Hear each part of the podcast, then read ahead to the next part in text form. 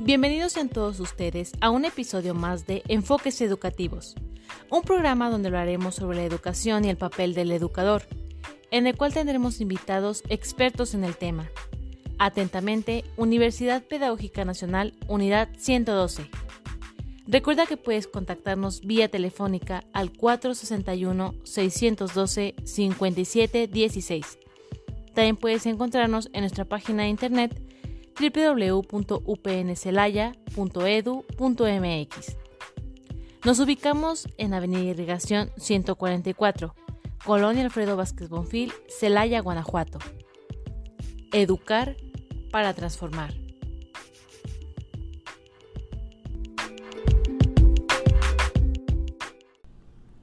Gracias por sintonizarnos. Mi nombre es Isamar Patiño y el día de hoy tenemos como invitada especial a la maestra Guadalupe Alejandra Torres Mendoza, quien nos compartirá el tema de ¿qué son las prácticas narrativas? Cedo el micrófono al profesor Hugo García. Comencemos. Buenos días a todos, bienvenidos a un programa más de enfoques educativos. El día de hoy tenemos a una invitada especial. Tenemos a la maestra Guadalupe Alejandra Torres Mendoza. Ella es coordinadora de, de la licenciatura en intervención educativa en la Universidad Pedagógica Nacional, Unidad 102 en Celaya. Y bueno, es un gusto, maestra, que esté hoy con nosotros y que esté con este auditorio. Eh, es un tema muy interesante, muy relevante, eh, es enfoque normativo en los contextos educativos. Maestra, bienvenida y una vez más, muchísimas gracias por haber aceptado esta invitación a el programa de enfoques educativos. Muchas gracias, muy buenos días para ti y para todo el, auditorio. Es un, es un honor participar en este, en este espacio eh, y compartir con todos ustedes pues lo que de pronto de la, experiencia profesional nos va, nos va dejando, ¿no? Claro, y es sobre todo, maestra, la, la experiencia, ¿no? la que nos va a enriquecer y sobre todo, bueno, veo un poquito lo que, lo que, bueno, muchísimo lo que ha logrado y es realmente sorprendente todo, todo su, su currículum que, que, ha tenido. Maestra, a ver, platíqueme un poquito su formación o su perfil académico. Bueno, soy licenciada en psicología con un enfoque clínico.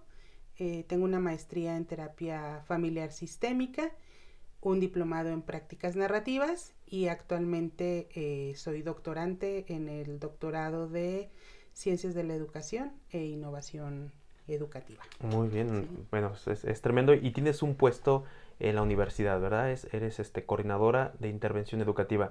Eh, ¿Te identificas mucho con esta, esta carrera? ¿Qué, hay con esto, maestra?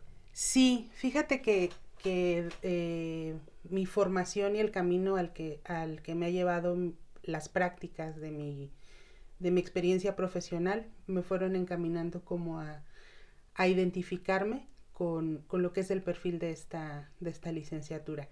Y justo el, tema o el enfoque de las prácticas narrativas, que es el tema que vamos a compartir el día de hoy, tiene mucho que ver con, la identidad de lo que es el interventor educativo. Previo a, estar en esta coordinación, eh, estuve desempeñándome como eh, responsable del departamento psicopedagógico y gran parte de mi práctica profesional con los alumnos en la institución la trabajé desde este enfoque. Entonces creo que, es un enfoque que, que, permite y facilita que las personas puedan irse responsabilizando de sus propias historias, de su propia vida y puedan ir tomando las decisiones que, que consideren más adecuadas para poder solucionar sus, sus conflictos o las situaciones que pueden estarles aquejando en ese, en ese momento. Pero en general el enfoque eh, considero que, es el que me ha permitido tener esta identidad con, la licenciatura. Muy bien, sí, es, es, es, interesante y sobre todo esta licenciatura que se maneja en la Universidad Pedagógica Nacional, que es la intervención educativa sí hace falta y sería interesante, ya habíamos platicado con anterioridad con la maestra Perla, que es la subdirectora, y que bueno, me parece que ella también tiene una formación eh, sobre esto, ¿no? Sobre intervención educativa. Entonces, creo que sí es importante que, conozcamos sobre, eh, sobre qué marcha, ¿no? esta, esta carrera.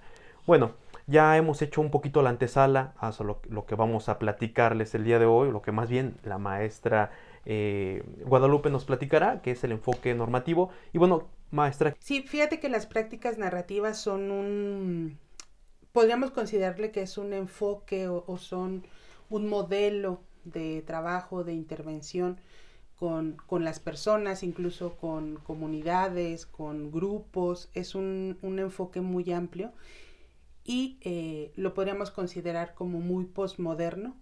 Eh, surge en los, en los años 80 en, en Australia y tiene como principales exponentes o quienes empiezan a trabajar este enfoque, a nombrarlo y a delimitar como ese, ese mapa por donde hay que transitar para, para, poder llevar a cabo el trabajo desde este enfoque colaborativo eh, con Michael White, que es un es trabajador social y terapeuta familiar. Entonces, pues desde su formación empieza a perfilarse, ¿no? Como con esta parte del enfoque de la terapia familiar sistémica desde la teoría general de los sistemas, que eh, empezamos a ver las cosas desde un, desde un enfoque sistémico y no lineal, de, de, de no una causa y efecto, sino de estar eh, conscientes de que pertenecemos a un contexto y que el, individuo influye en su contexto y el contexto influye en el, en el individuo. Y desde esa perspectiva, pues Michael White y David Epstein, quienes son los, los precursores en, esta, en estas teorías o en esta práctica, ambos trabajadores sociales, como lo comenté hace un rato, eh, terapeutas familiares y en particular, pues David Epstein, antropólogo, y con esta visión de lo sistémico, pues es que es el punto de partida de las, de las prácticas narrativas. Y ahí eh, te comentaba, ah, comentaba al inicio que parte de mi formación es justo la terapia familiar sistémica y creo que ese, ese es un punto importante de partida donde empieza a cambiar como la perspectiva del quehacer, de la práctica de la psicología desde mi persona, de, de, de no ver las cosas de una forma lineal, ¿no? Desde la postura de un terapeuta experto, de causa-efecto, de una prescripción para curar un síntoma o algo que esté sucediendo, sino ver en un contexto más amplio lo que está, lo que está sucediendo, ver la influencia del contexto. Y ahí es donde empiezo a tener contacto con, estas, con, esta práctica y bueno, después hago un, un, diplomado en estas prácticas narrativas y pues profundizo un poco, un poco más. Al estar ya en el, en el sistema educativo, pues es, es también interesante la forma en cómo este modelo o estas, estas prácticas colaborativas, estas prácticas narrativas se pueden, se pueden adaptar a cualquier contexto en el que nos desarrollemos, porque es una, pues como el nombre lo dice, ¿no? Son prácticas, es una forma de ver las cosas y de, de, actuar, ¿no? Eh, desde, desde las prácticas narrativas hay algunas, algunos puntos importantes, ¿no? primero el, el, diferenciar también que la postura, en este caso del psicólogo, de quien facilita la intervención, porque también los interventores educativos pueden trabajar desde estas, desde estas prácticas. No es una práctica que sea exclusiva para psicólogos o para quien tenga la formación de psicólogo. También lo puede realizar cualquier otra, otra persona que esté capacitado y preparado en, este, en este enfoque. Los interventores educativos me parece que es un área de oportunidad importante, eh, sobre todo por el perfil que debe tener un, interventor educativo. Considero que las prácticas narrativas son un, enfoque importante para, de trabajo que puede, que puede tener el, el interventor.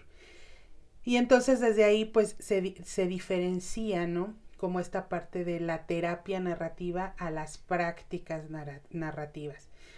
La terapia estaría como encasillando únicamente a quienes podemos hacer terapia porque tenemos formación de, psicólogos y eso nos pone como en una posición de poder, ¿no? En una posición de, de expertos, de que vamos a evaluar, vamos a, a diagnosticar y vamos a prescribir la, la solución para el problema. Eso sería lo que haría un psicólogo como tal, que tiene la habilidad que nos comentas, ¿no? ¿Y, qué pasa, eh, no desde la otra perspectiva que tú me comentas, que incluso un interventor educativo este, podría utilizarlo? ¿Qué, ¿Qué, viene con ello?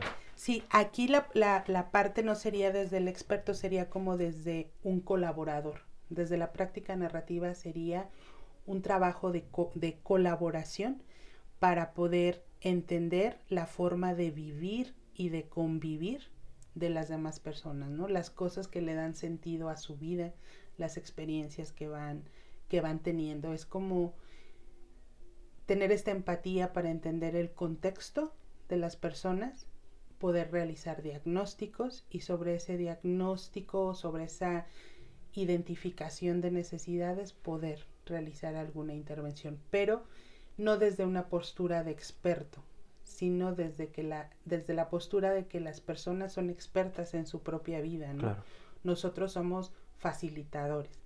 Y, y, las prácticas narrativas tienen algunos puntos, unos puntos importantes, ¿no? Eh, primero, por ejemplo, que las historias tienen poder y crean el mundo que, que nosotros habitamos los discursos que nosotros, con los que nosotros convivimos, las historias de las que nos formamos los seres humanos, finalmente tienen, tienen poder en lo que nosotros hacemos, en lo que decimos, en el en la identidad que construimos de nosotros, de nosotros, tiene, tienen una, una parte importante. La manera en la cual cada persona, cada grupo, cada comunidad narra su historia, pues tiene, los, tiene efectos en su identidad. Es decir, que lo que piensan, es importante lo que pienso de mí, pero también es importante lo que piensa el contexto de mí. Y una premisa importante que tienen las prácticas narrativas es justo eso, ¿no? El que las personas nos construimos por historias. Cada uno de nosotros tenemos una historia y vamos hilando un conjunto de historias. Y habrá otras historias que vivimos que no nos hacen resonancia y que no llegan a ser importantes en nuestra vida. Y habrá otras, habrá otras, perdón, que llegan a ser historias dominantes y que son las que dominan nuestro discurso, nuestra conducta y por lo tanto nuestra identidad. Ya, sí, entonces, eh, a ver, vamos a, a, ver si te entiendo, maestra. Eh, ¿Será que entonces cuando, bueno, con, la práctica narrativa, em, hablando no, no, no, necesariamente de un psicólogo, ¿no? Eh, llegamos y podemos hacer un análisis de la persona, pero vamos a analizar su contexto. Es decir, eh, la historia que tiene la persona y que a partir de esa historia, o múltiples historias, ¿no? Porque van a ser a lo mejor bastantes, vamos a hablar de que estas historias conforman, digámoslo, no sé si estoy en lo correcto, una identidad del individuo o lo que es lo que a partir de las historias, eh, eh, colaboran para poder tener una identidad y entonces tú vas a identificar cómo es la persona, ¿no? Su identidad, pero a partir de sus historias. Así es. ¿Es correcto? Sí, de las historias, de, de esos discursos con los que hemos estado en contacto, ¿no? Eh, estas prácticas tienen también mucha relación con, con el constructivismo, de cómo vamos construyendo también nuestra, nuestra historia, cómo el contexto influye en, en nosotros. Finalmente, un elemento importante que tienen las prácticas narrativas es el discurso, es el análisis del discurso y el lenguaje que considera que el lenguaje pues no es, no es inocente, las cosas que decimos, que hacemos, todo va a tener un efecto en nuestra persona y eso nos va a ir construyendo, nos va a ir dejando una huella y de eso vamos a construir una historia, vamos a, a percibirnos de determinada manera, pero también nuestro entorno nos percibe y, no, y nosotros nos vivimos de alguna manera en nuestro entorno en función de las historias que, que tenemos, ¿no? Habrá historias, como comentaba hace un rato, que sean más dominantes, que son las que se han construido con el paso del tiempo, que inclusive se van reforzando esas esas ideas o, como lo decimos coloquialmente, ¿no? De pronto los estereotipos, de pronto eh, las historias, por ejemplo, contextualizándonos en el género, las historias de lo que nos han dicho de lo que debe ser un hombre, de lo que debe ser una mujer. Finalmente es esa idea o ese constructo lo tenemos a partir del contexto en el que nos desarrollamos, de las historias que vivimos, del lenguaje, del mensaje que nos dan. En el contexto educativo, eh, por ejemplo, cuántos alumnos no, como maestros, no le, también los etiquetamos y ya les decimos, este es el alumno, el relajiento, el que no viene, eh, él es el inteligente o ella es la, la alumna más destacada es esos estereotipos o esas etiquetas que vamos poniendo al alumno le va construyendo, le va dando una idea, le va vendiendo una, una idea de lo que es. Y en función de esa etiqueta se vive, pero también el contexto se relaciona con la persona en función de esas, de esas etiquetas y llegan a, a considerarse esas historias dominantes, ¿no? De, de decir, bueno, pues si yo soy el burro, soy el relajiento, soy el que nadie soporta, soy el que va reprobando, pues qué más me da seguir siéndolo, ¿no? Y qué oportunidades de cambio tengo si yo ya me compré esa historia. Yo ya vivo en función de esas historias que me han contado de lo que soy. A lo mejor ni siquiera yo creo que sí realmente lo sea, pero ya me dijeron que así soy. Y en función de eso me, me, me comporto. Claro, digo, y aparte, si lo hace el docente, porque creo que a veces lo hacemos, digo, también en, nuestra, en mi práctica docente, eh, muy rápido identificamos al que es más tremendo, al, alumno más tremendo, rápido lo ubicamos. y, y, es cierto, ¿no? Cuando el docente eh, ya lo ve así y da o emite su juicio sobre, sobre esta persona, sobre este alumno, ¿qué va a pasar también con los compañeros? Que de pronto ya lo identifico de esta forma y entonces no solamente es el docente el que me identifica a mí como, no sé, como el listo, como, como el amable, como el social, como etcétera. Ya me compro la idea y aparte, cómo me ven mis, mis compañeros, ¿no? Ya tengo una, una visión, ¿no? Y, me, construyo eso. Entonces, eh, lo que hace este, es, esta práctica narrativa es ayudarle a la persona a, a qué? Abrir un espacio de conversación que genere una narración y una historia distinta. Entonces, sería como, te voy a dar los elementos necesarios para que tú puedas cuestionar si eres lo que te están etiquetando o no. Es correcto. Y ahí hay una, una premisa o un punto de partida muy importante que, que, se maneja en uno de los textos de, de Michael White, que se llama Medios narrativos para fines terapéuticos, pero finalmente creo que define esta parte de que estamos comentando. Él dice que el problema es el problema, la persona no es el problema. Pareciera un trabalenguas, pero, pero tiene es justo este mensaje, ¿no? De centrarnos de, de, de externalizar o de desvincular a la persona de esta etiqueta, de ver el problema de fuera y no como algo de la persona. Y tiene que ver con la forma en cómo nosotros nos dirigimos, cómo hablamos, cómo le decimos. Si yo le digo al alumno, es que eres un relajiento, es que no, es, eres, no estudias, eres em, eh, antipático, eres un enojón. estoy, estoy dándole un mensaje de que eso forma parte de él, forma parte de su identidad. Sin embargo, si yo trato de abrir una historia alterna desde esta perspectiva de que el problema es el problema y la persona no es el problema, podría empezar yo a preguntarle al alumno, ¿qué te hace enojarte? Porque hay momentos en el salón que te, que te, que te molestas, cuáles son esas cosas que facilitan que te enojes o que llegue el enojo a ti. Finalmente no le estoy diciendo, es que eres un enojón, y ya no y le estoy dando la posibilidad de que él identifique cuáles son las cosas afuera que, que hacen que, que aparezca una conducta pero únicamente por esas circunstancias aparece la conducta. Si yo le digo eres enojón, lo estoy condenando a que toda la vida y en todo y en todos los momentos de su vida es enojón.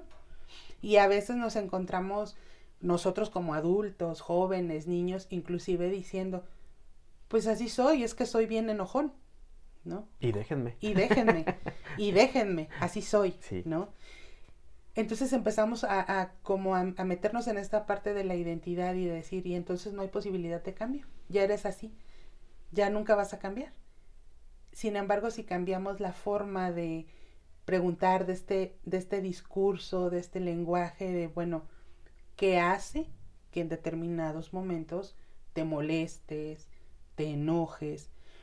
Pero ver el enojo como una situación externa y no parte de la personalidad del individuo. Si yo lo veo como parte de la personalidad del individuo, no le doy posibilidad del cambio. Y lo condeno de por vida, ¿no? De que toda la vida vas a seguir siendo enojón, burro, indisciplinado. Sin embargo, si yo cambio mi pregunta, puedo abrir una posibilidad de que él vea que hay momentos que tal vez no es así. Que no te perciben, incluso, ¿no?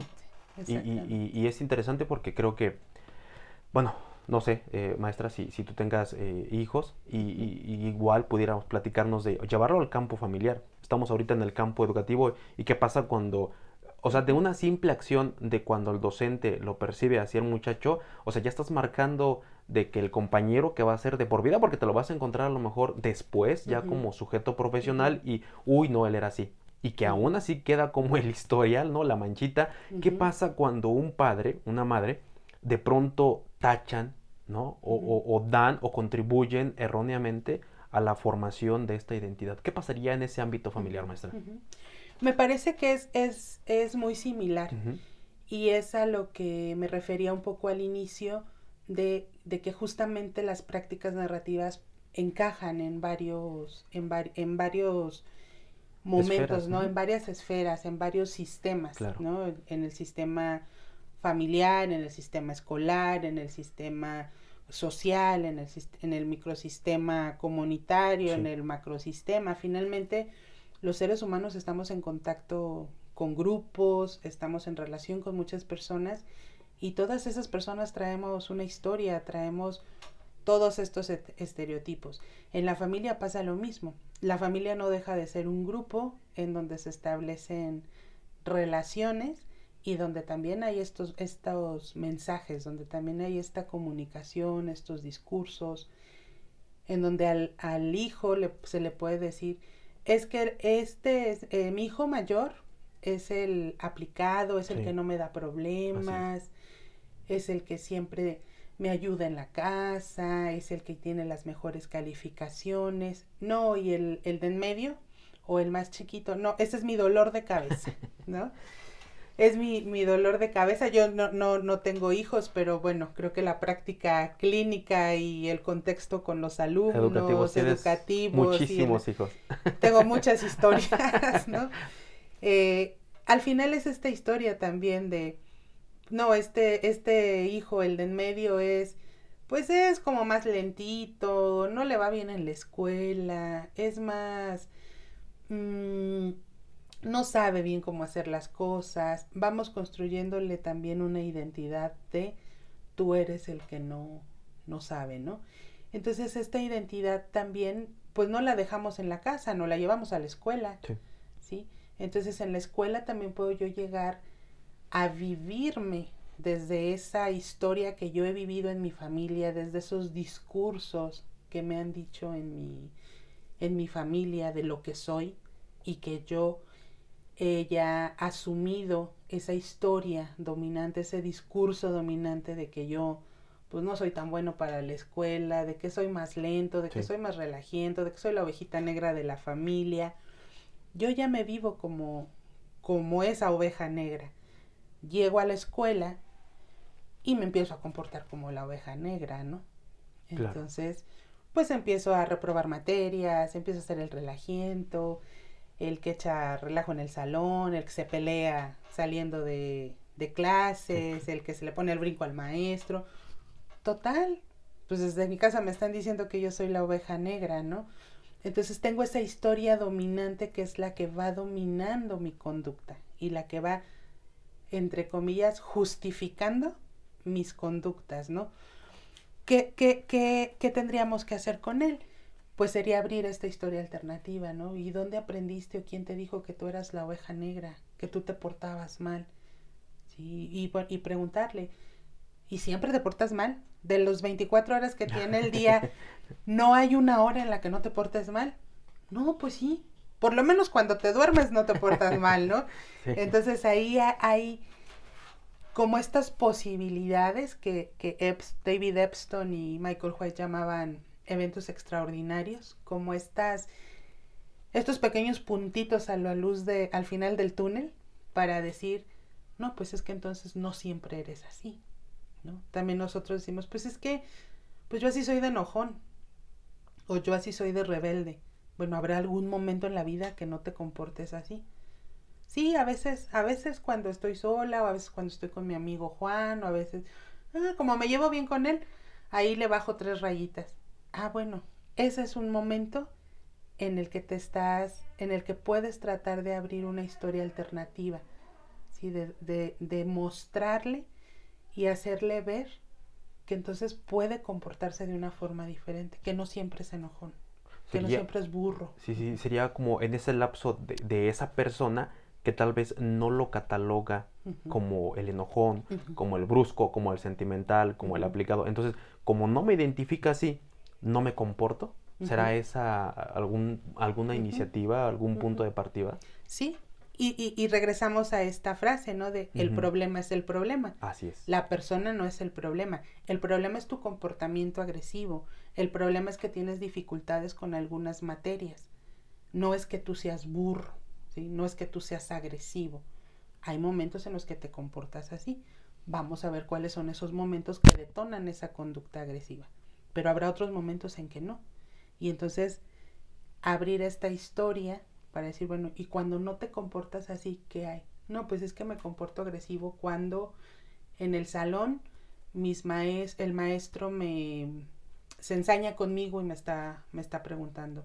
O mis compañeros se empiezan a burlar de mí o mis compañeros también me empiezan a decir que, que, pues, que yo soy el enojón o yo soy el relajiento y eso hace que yo me moleste.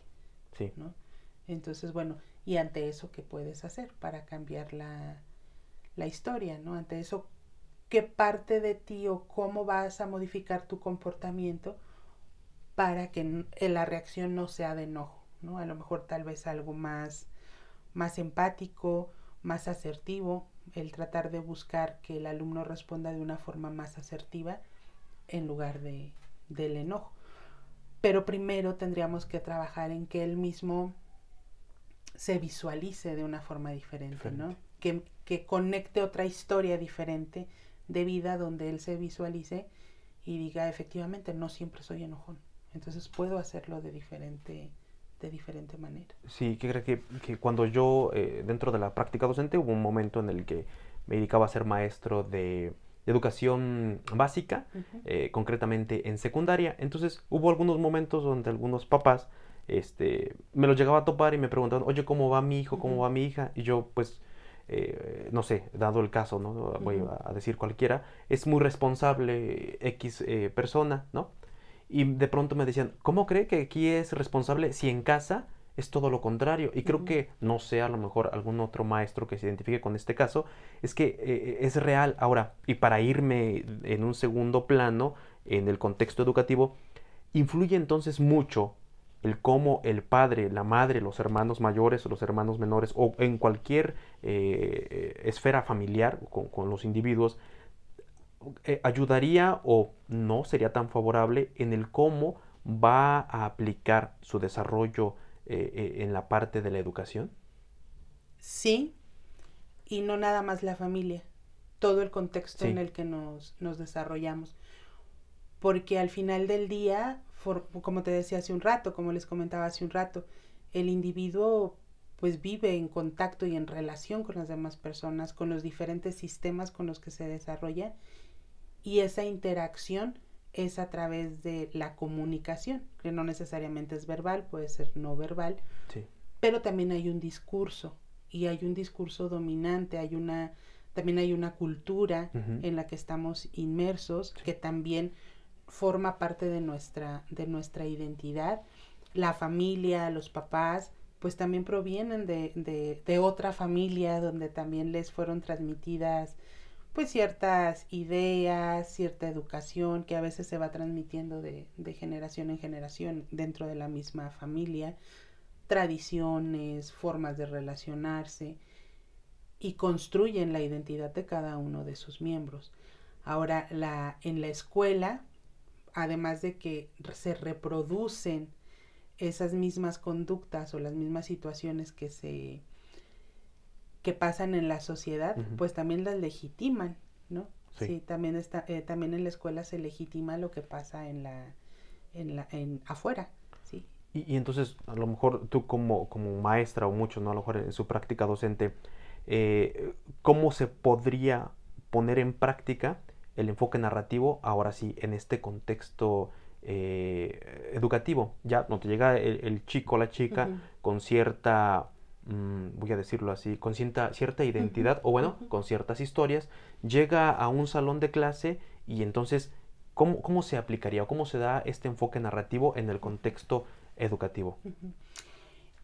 Primero sería como partir de, de, de que el maestro, o en este caso desde a lo mejor en la práctica en, la que la llevaba a cabo yo como orientadora educativa, primero de, eh, desvincularnos como de esa postura de expertos, ¿no? Como lo mencionaba hace un rato, de decir, yo eh, tengo tantos títulos, soy mm, psicóloga o soy maestro, y yo soy la experta que te va a decir qué tienes que hacer para cambiar tu vida, para mejorar. Y a veces, eh, sobre todo en las áreas de orientación educativa, pues esa es como la, idea que tenemos. Voy a mandar al alumno, a la alumna que tiene alguna dificultad al área de orientación para que la psicóloga, el pedagogo, la trabajadora social, pues le hagan algo, ¿no? Le digan algo para que cambie su, su conducta. Al final ahí nos estamos, estamos partiendo de este supuesto de que el chico o la chica son problemáticos y va a ir con el experto para que le diga o le haga algo, le cambie el chip, para que cambie su conducta. Desde las prácticas narrativas la percepción sería de un colaborador, ¿sí?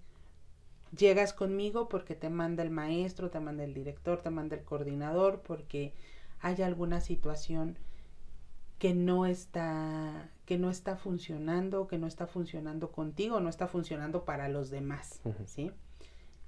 ¿ok? Yo no, no te voy a prescribir, no es como una consulta de te voy a dar una aspirina para que se te quite el dolor de cabeza.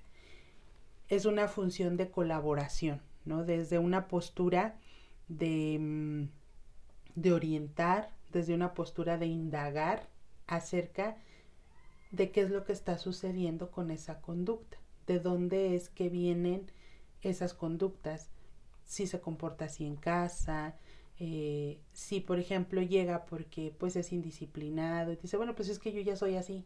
Bueno, ¿y quién te dijo que así era? ¿Quién te dijo que tú que tú tenías que ser relajiento o que tenías que comportarse así?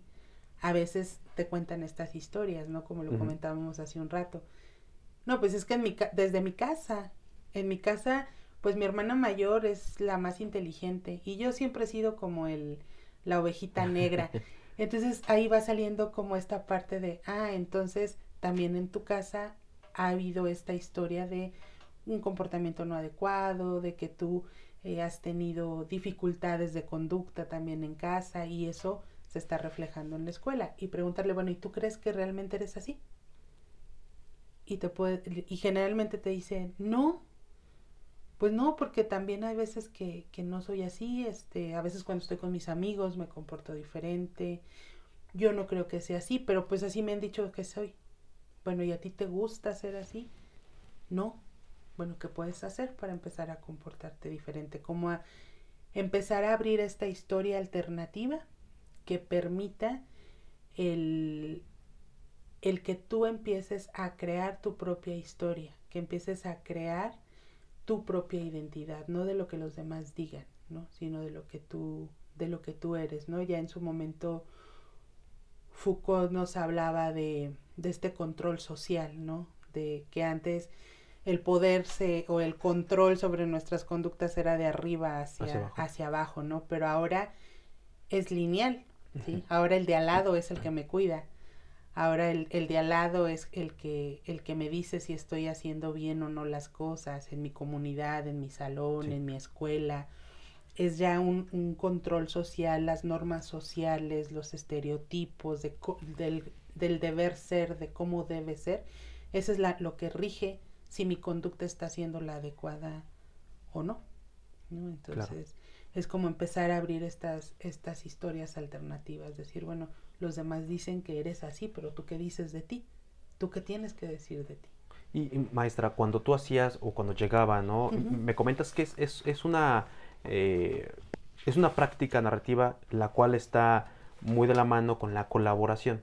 Entonces, supongo que deberías de tener algún, no sé, yo, yo quiero pensar que yo soy, yo soy tu maestro, entonces tú me ayudarías a entender ciertas conductas para, no sé si utilizo bien la palabra, canalizarlo contigo, ¿sí? Y en lugar de yo enjuiciar y contribuir a la historia, eh, eh, lo que debo de hacer es no sé, mandarlo contigo y tú eh, a lo mejor en una forma, yo quisiera pensar que, o tal vez no, como un manual, que tú tuvieras un manual donde le digas, ¿sabes qué? Número uno, vamos a quitar lo que ha pensado o lo, que se piensa, pero tú le dices los pasos o tú como, como conocedora de, este, eh, de esta práctica narrativa, ¿no? Haces que, que la persona llegue por sí sola al conocimiento de lo que él piensa que es Ajá. Y de lo que incluso también los demás dicen que es, ¿no?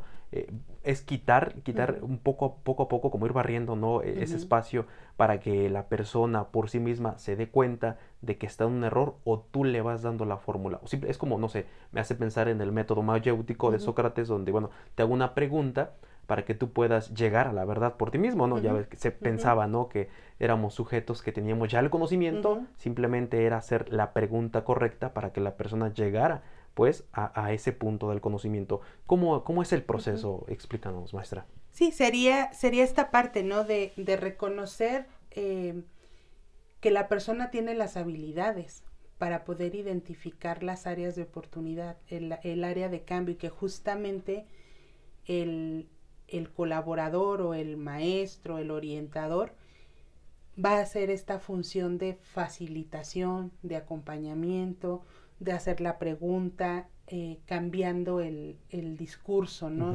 no, no de una forma punitiva o, o reforzando los estereotipos, reforzando estas historias dominantes, sino abriendo el paso a una historia alternativa a través del discurso para que sea la persona, el alumno, quien empiece a ver que puede, que puede tener un cambio de conducta, ¿no? Que puede hacer las cosas diferentes a como las ha venido haciendo. Y eso eh, de pronto cuesta trabajo, porque como maestros, como psicólogos, como orientadores, quisiéramos nosotros tener la fórmula perfecta o darle la aspirina y que al otro día cambie, cambie la conducta y se resuelva el problema.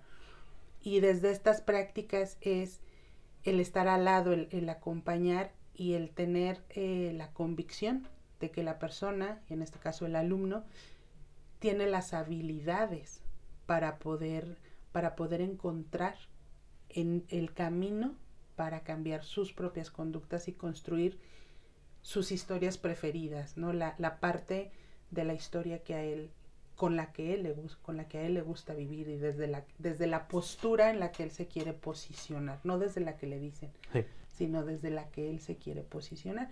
Entonces sí sería como esta parte de, de facilitación, hacer alguna pregunta detonante y estar ahí para, para el, acompañamiento. Y esto hace entonces eh, que la persona que se acerca a, no sé, o que es canalizada, vamos a poner contigo, ¿no? Llega contigo, eh, eh, ¿cuál es como el objetivo? El objetivo podría ser que, que, el alumno o la persona que ha sido canalizada contigo logre desarrollar habilidades para que en un futuro no ocupe de ti, porque bueno, es cierto que no, nunca vamos a estar en un aula o no, no siempre voy a tener no sea un psicólogo eh, dentro de, de, la estructura de una escuela, podría ser que yo como sujeto que ha asistido a este tipo de, ¿cómo le puedo llamar? ¿Terapia? O, sesión o, cómo sería el nombre. De conversación, del espacio de conversación. Ok, el espacio de conversación. No llegar a ocupar después de ti y que yo, sujeto que sale un día a la sociedad como profesionista, tenga la capacidad de, si un día me tachan en el trabajo por algo que hice, tenga la, la, opción, la capacidad de decir, ¿sabes qué? Eso solamente habla de, no sé, de un problema, más no de mi persona, no de mi identidad. ¿Sería esto así, maestra? Sí, que, que lograrlo posicionar en un plano de una identidad preferida, digamos así, ¿no? De desde donde yo me, yo me identifico y donde yo, yo pueda ver el problema de fuera, ¿sí? De decir, sí, probablemente en la escuela, en el trabajo, me comporté de esta manera, pero estas son las circunstancias que rodearon el hecho de que yo me comportara de esa manera, ¿no? Tratar de decir, yo también, así como de pronto me molesto, pues también he sido comprensivo, he sido amable, también me comporto de esta manera, trabajo, soy honesto, soy responsable, pero en, es, en ese momento mi conducta fue de enojo porque hubo circunstancias que, que detonaron ese enojo, ¿no? E identificar cuáles son esas circunstancias que me llevaron al, al enojo, ¿no? Eh, hay cosas que no podemos cambiar en nosotros como pues nuestro fenotipo, ¿no? De mi color de piel, mi color de ojos. Eso sí o sí, aunque yo me ponga pupilentes, mis ojos van a seguir siendo del color Pero que a final de cuentas, ¿no? Creo que si yo quisiera, ¿no? Tengo los ojos cafés y yo quisiera unos ojos azules, creo que a final de cuentas sigue siendo una historia dominante de por qué tú quieres unos ojos azules, eh, que no te van a funcionar, me imagino, en, en supongo aquí en Celaya, porque pues, me imagino que ha de haber alguna asociación con el color de ojos. Entonces, Creo que simplemente quiero, quiero unos ojos azules cuando los tengo cafés, pero solamente de ser un capricho, una idea dominante de alguien que está a tu lado, o bueno, vamos de esto, ¿no? De estereotipos. Así es. De un contexto que te dice que probablemente los ojos azules, la tez blanca, puede darte una posición diferente en la sociedad, una posición de poder, eh, puedes resaltar sobre alguien más, y, y, estas son historias que nos han, nos han dicho, son historias dominantes que hemos tenido de la cultura, porque ¿quién dijo que, que eso era un signo de poder? ¿Por qué dijeron que, que así? Y que si eres moreno, chaparrito, todo lo chaparrito, moreno, gordito, de, chinito, de ¿quién te dijo que eso, que eso no te va a permitir a lo mejor desarrollarte intelectualmente, profesionalmente, ¿no? Sin embargo, si a esa persona con esas características vive en un contexto donde el, discurso dominante es, pues con esas características no vas a avanzar, ¿sí? Porque aquí pues nada más queremos güeritos, altos, de ojo de color. Yo me voy a comprar esa historia y entonces a lo mejor mis conductas van a ser de sentirme menos, de, de sentir que no estoy a la altura, de que no, no, me sienta capaz de hacer las cosas, ¿no? O por el contrario, tener una conducta agresiva, de ir en contra de lo que me, me, han dicho y entonces me van a catalogar como el rebelde, el que siempre está en contra de todo. Y, pero esa conducta tiene una historia detrás, sí. ¿no? Tiene, tiene una historia que ha ido conectando con otras historias que vamos, lo, que vamos teniendo a lo largo de la vida y al final dan cuenta de nuestras conductas pero entonces el problema es el problema, ¿no? La persona no, es el problema.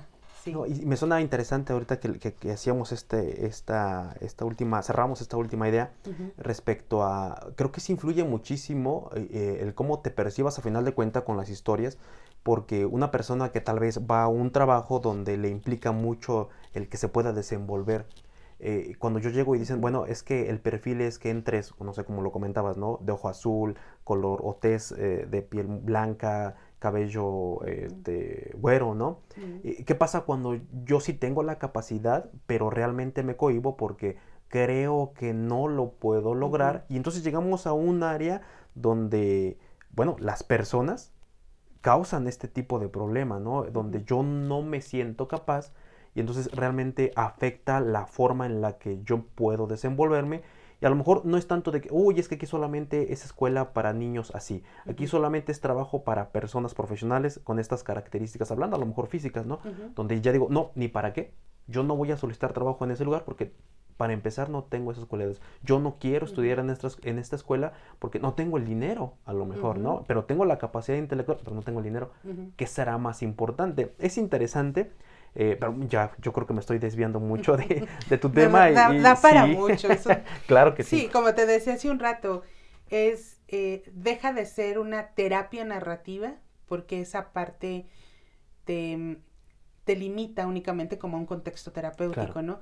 Y pasa a ser justamente una práctica colaborativa, una práctica narrativa, porque esta visión puede encajar en, en, en otros, en otras esferas, ¿no? En lo educativo, en, en, cualquier, en cualquier ámbito que nos, nos desarrollemos donde existan personas, ¿no? Y ahí en esa parte, como decía al inicio, es una parte importante para el interventor educativo, ¿no? Sí. ¿Por qué? Porque uno, eh, la principal eh, función del interventor educativo es hacer diagnósticos y a partir de su diagnóstico proponer una intervención para modificar las situaciones problemáticas del contexto, ¿no? Y muchas situaciones problemáticas del contexto tienen que ver con estas historias dominantes. Sí, y creo que ahora que lo que comentas, ¿no? De, de del perfil o un poquito de esencia del interventor educativo, creo que lo deberíamos tener todos los maestros para, uno, no caer cuando caemos en este tipo de tropiezo, ¿no? De, híjoles, ya taché al alumno o como padre de familia tener un poquito esta idea de interventor educativo de ya taché a mi hijo y eso va a llevarlo y lo va a arrastrar y, y toda la vida lo van a catalogar como la persona que yo taché, ¿no? Entonces, eh, para ir cerrando, maestra, ya se nos terminó el tiempo. ya nos venías muy preocupada porque ¿qué voy a decir? ¿Qué voy a decir tanto tiempo y ahora nos va a faltar tiempo? Así pasa. Eh, yo, yo, quiero hacerte esta pregunta. Yo como padre de familia, que a lo mejor son muchos los que nos escuchan, o, yo como profesional docente, pero sobre todo quiero centrarme en el padre de, familia o, no sé, cualquier eh, persona que, que nos escuche, ¿qué tendría que hacer yo si identifico a una a, X otra persona, ¿sí? ¿Qué tendría que hacer? A lo mejor yo como padre, ¿a dónde tendría que recurrir para quitar esos, esos constructos que yo he hecho en otra persona? Es decir, ¿cómo quitar esa historia mala que yo he, yo he hecho y que he contribuido a esa persona? ¿Qué se tiene que hacer? ¿A dónde voy? ¿Qué se hace? Yo creo que mucho depende de, del contexto del lugar en el que estemos, ¿no? Si tienes el, el acceso a lo mejor a ir a algún, con algún psicólogo, algún tipo de orientación, pues es una alternativa, ¿no? En el contexto educativo, pues en los servicios de, de, orientación.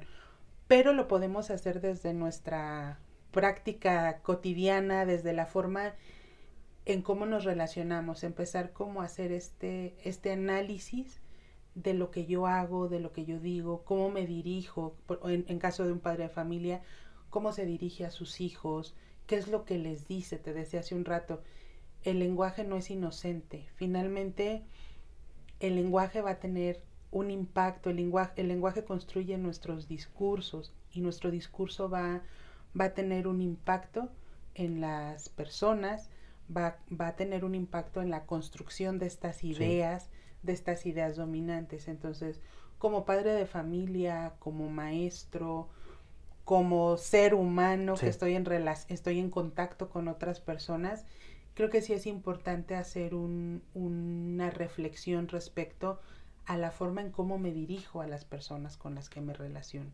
¿Qué les digo? ¿Cómo les digo? Si mi discurso contribuye a sostener estas historias dominantes que contribuyen a su vez a, a sostener esas, esas identidades llenas de, de prejuicios, de estereotipos, de, de, dificultad para ver eh, otras formas de cómo, cómo relacionarme. Creo que todos tenemos esa posibilidad, ¿no? De, de, empezar a ver qué le digo, qué le digo al de al lado, qué le digo a mi hijo, qué le digo a mi alumno, cómo, cómo me dirijo a ellos, qué tanto estoy sosteniendo yo con mi discurso esa conducta que yo le estoy diciendo. Si yo con, constantemente le estoy diciendo es que ya me tienes hasta la coronilla porque me mandan reportes, me dicen que eres el más relajiento, que no entraste a clase. Finalmente yo con mi discurso sigo sosteniendo ese discurso dominante de sí, sí eres, er, er, eres de lo peor, ¿no? Sin embargo, si yo le digo, a ver, me llegó un, un, un reporte, cuéntame qué pasó, por, por, qué te estás comportando de esta manera, eh, hay algo que no te gusta, cómo prefiere, cómo preferirías tú que nos relacionáramos, de qué manera te sentirías más cómodo, centrándonos en la persona, ¿no? Tratándole de ver, de quitar este estereotipo y ver a la persona, la necesidad de la persona, acompañando a la persona, al lado, no desde la postura de, de arriba hacia abajo, ¿no? de, y de juzgar. ¿no? Claro, claro. Por eso comentabas una, una, forma lineal, ¿no? Y no jerárquica, de arriba hacia abajo.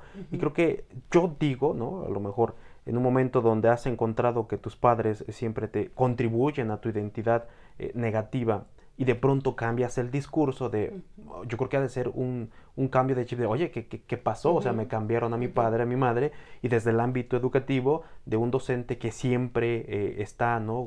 Juzgando, contribuye a esa identidad, en el momento en el que el docente cambia el discurso, ah, ¿no? Y es, es, es, sumamente importante y relevante eh, tener en cuenta que estamos contribuyendo a la identidad partiendo de historias y uno como persona es colaborador ¿no? de, esa, de esa historia. Y hay de uno si ha de ser una historia positiva que, construya positivamente o una persona que sea negativa y que al contrario no deconstruya ¿no? que vaya quitando tantas eh, posibilidades porque al final de cuentas le quitas posibilidades a, la persona con la que estás contribuyendo en su historia. Eh, maestra te comentaba bueno se nos ha ido el tiempo. Eh, me habías tenía otra otra pregunta por hacerte pero pero creo que ya por ahí va implícita, ¿no? Eh, de todo lo que comentábamos. Yo te agradezco muchísimo que, nos acompañes y que participes en este programa de enfoques educativos.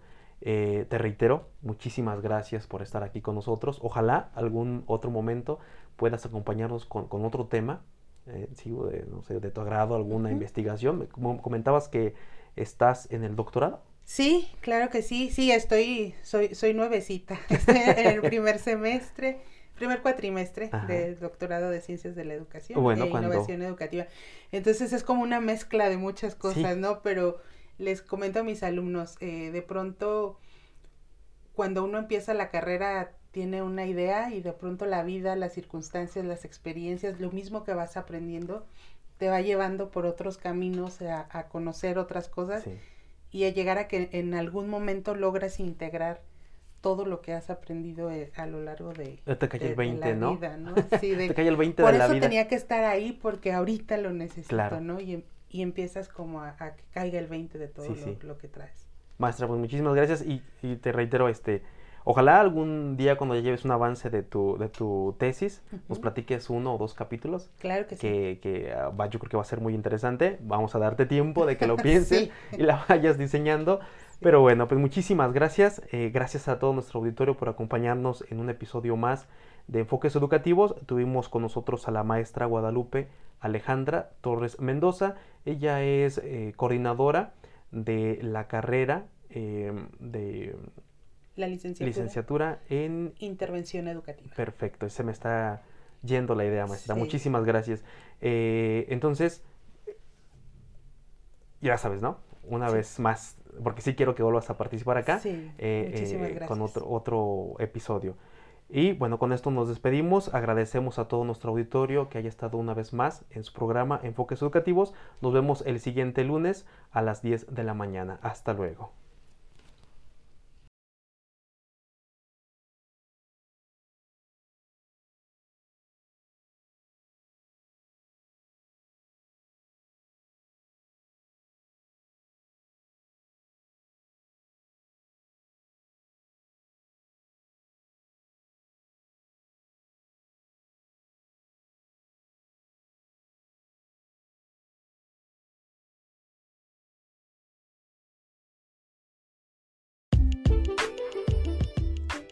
La educación no cambia el mundo, cambia a las personas que van a cambiar al mundo. Paulo Freire. Hemos llegado al final de nuestro programa Enfoques Educativos. Recuerden seguirnos en nuestra página oficial de Facebook, Universidad Pedagógica Nacional, Unidad 112, Celaya. También puedes encontrarnos en Spotify como Enfoques Educativos. No olviden sintonizarnos todos los días lunes en su estación 89.9 a partir de las 10 de la mañana. Hasta la próxima.